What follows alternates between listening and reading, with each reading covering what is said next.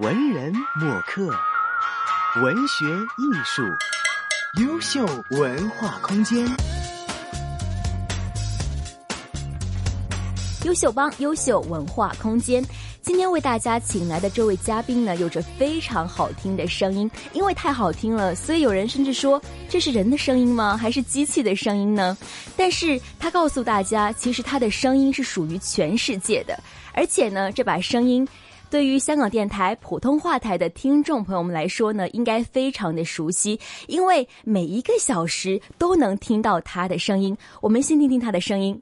您正在收听的是香港电台。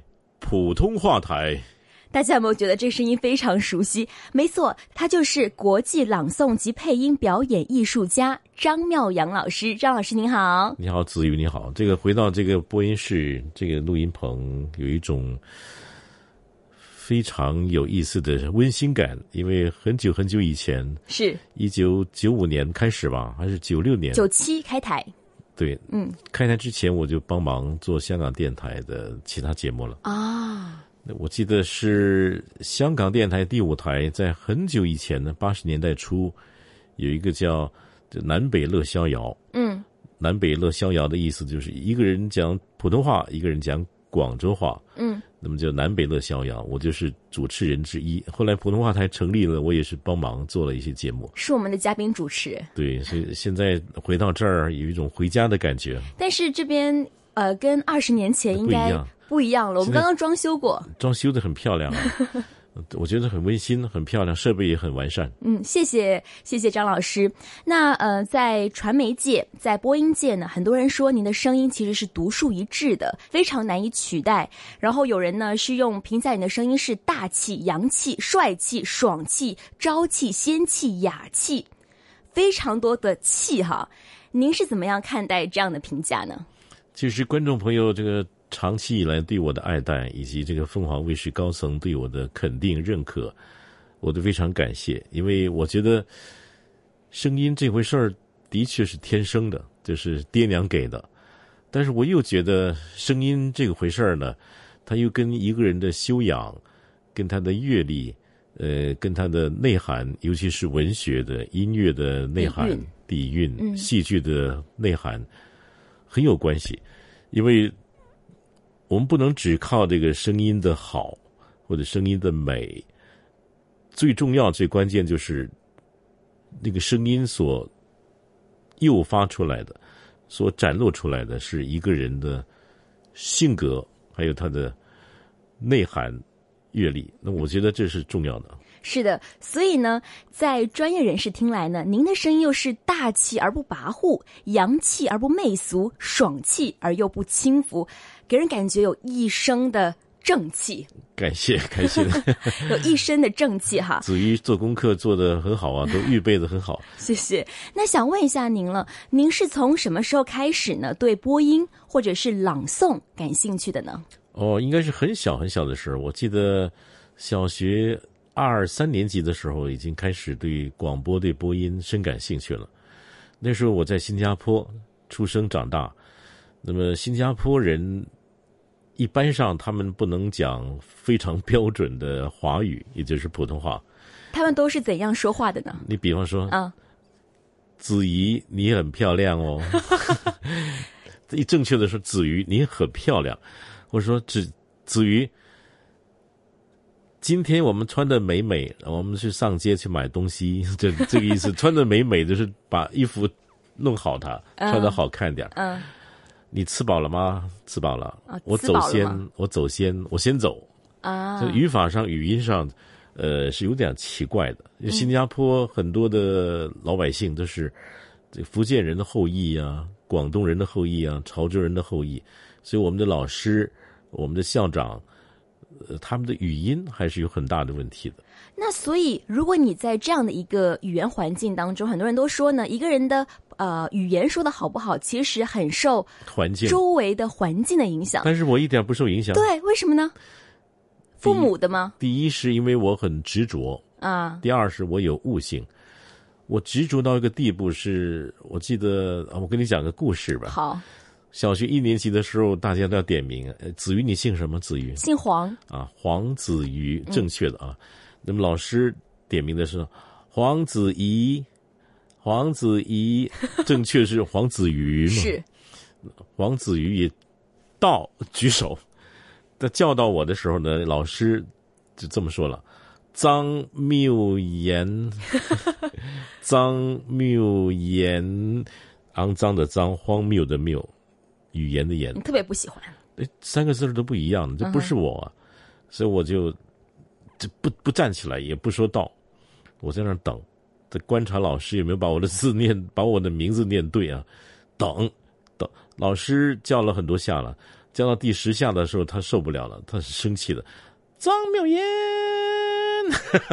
拖长音了都。站起来，他这个脸都红了，很生气的。那我看老师这么这么累，我也同情他了，说老师，我就是张妙阳。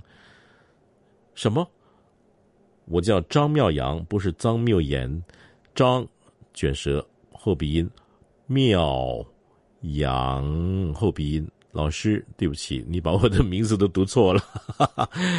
老师说：“你是老师还是我是老师？”对说你是老师还是我是老师？说坐下来。所以我小时候呢，呃，就是这么觉得难受，就是老师他的语音也是有点问题。嗯，那我就从来是不怕老师的可能对我不好，纠正他。老师说：“你是老师，我是我老师，我是老师。你说说说。”老师，我有三个老师，我告诉你，第一个是广播电台的播音员，第二个是 dictionary 词典，第三，你你是我老师。啊，明白。那个时候还非常小，就已经是觉得我一定要坚持标准的发音了。对，所以我有一种语言上的洁癖，我总觉得，呃任何一个人他做播音这行，或者配音，或者做朗诵，首先他必须是语言标准、合格的、优雅的、动听的、悦耳的。那这是很重要的，因为我们都是让听众、观众来学习我们的一个榜样，对吧？所以我们的语音一定要标准、优雅、动听。所以，如果是去做啊、那个普通话的考试，必须考到一级甲等。一级甲等才有资格去做朗诵或者配音。严格说来，在嗯中国大陆啊，这个一级甲等就是播音员的最起码的要求，最起码啊是，the basic requirement。嗯嗯，这是很重要的。所以我从小有一种观念，对自我有一个要求，有个鞭策，就是我一定要把语言说好，绝对不能像某些某些新加坡人说的。We are Singaporean. Singapore is a very beautiful city in the world. 所以就算是英文，你也要说的非常纯正的标准的英文。所以我小的时候很不受欢迎，大家都觉得 How come now your English so funny？我说 No, I'm not funny. I'm speaking the real, the correct, the beautiful English.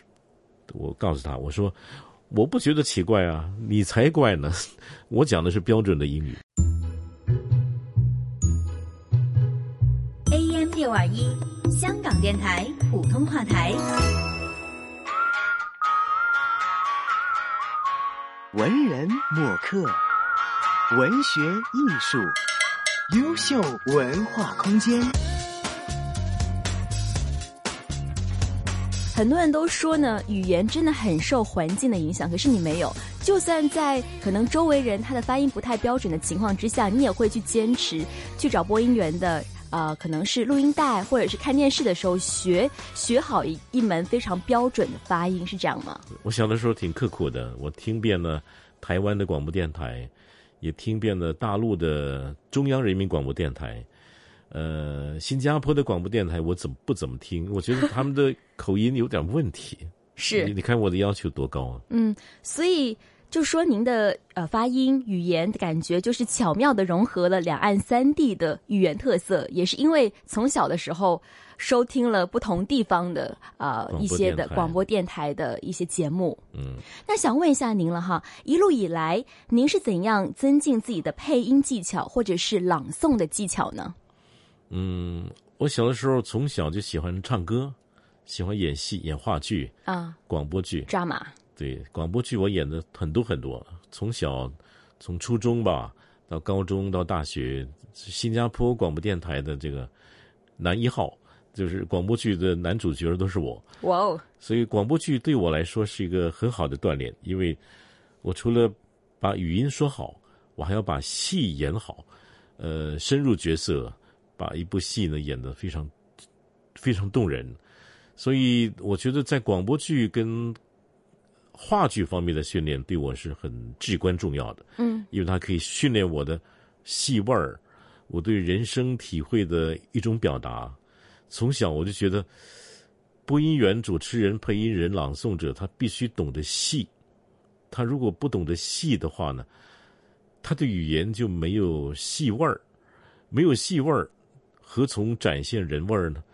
因为人生就是戏，戏就是人生。嗯，所以广播剧、话剧，我觉得是很重要的基本功，很好。感谢上天，他让我有很好的训练。嗯，再来一个是我学唱歌，我知道怎么用我的气息，丹田，呃，用我的共鸣，哦，呃，把语音、把声音做到最好的状态。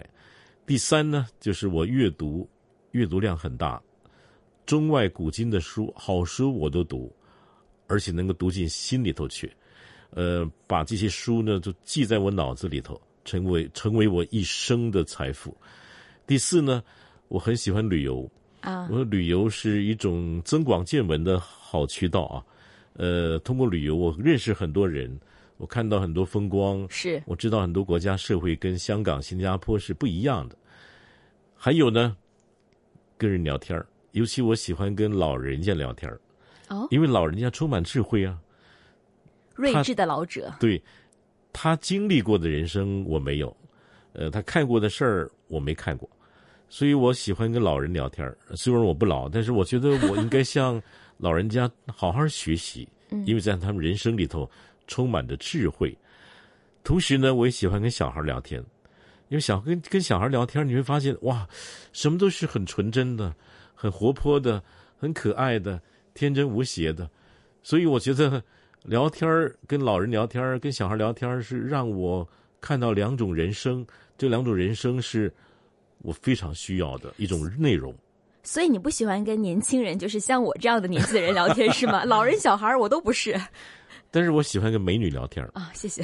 你是美女吧，所以我我也喜欢跟你聊天儿因为我们看美女总是觉得很舒服、很养颜，同时美女给这个男孩儿。男人有一种非常好的如沐春风之感，对吧？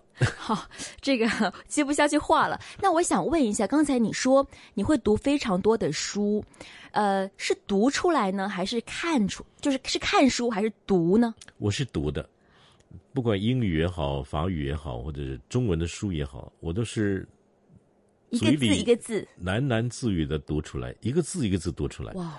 所以我从小有一种习惯，就是朗读的习惯，把书朗读出来。后来我长大了，我发现我的声音还可以，我就把它录音录出来。嗯，所以我自个儿也录了很多中外的名著，把它录出来。我小的时候，初中的时候，把那个《三国演义》都读完了，是录音录完啊，把它录音录出来，然后把这个《红楼梦》也录音录出来了，那个录音带。不在了，太久了。但是那时候是叫 cassette player，知道吗？这卡式录音机啊，现在没有了。我知道，我还有在童年的时候有一点点记忆。所以我那时候就用了 cassette player 把它录下来，《红楼梦》啊，《三国演义》啊，《战争与和平》啊，托尔斯泰的、高尔基的小说啊，鲁迅的小说啊，我都把它录出来。录出来以后呢，孤芳自赏，自我陶醉。嗯，所以我我觉得上天给我很多恩惠，就让我知道原来好的声音是需要用功去揣摩的，用心去揣摩的。因为一个人的进步不是偶然一下子蹦出来的，一下子就有很高的成就，那不可能。一个人的成就是经年累月的慢慢从小去体会、刻画。揣摩、进步而出来的。有一句话叫做是“越努力越幸福”。对，在张老师的身上是充分的体现了，他有好的嗓子、好的声音，可是他也非常的努力，所以才会成就了今天是啊某个电视台的台声啊，也是国际知名的朗诵配音艺术家。那么我们上半节的时间差不多了，下半节回来呢，继续会跟张妙阳老师一起聊聊朗诵艺术。好我们下半节回来继续聊。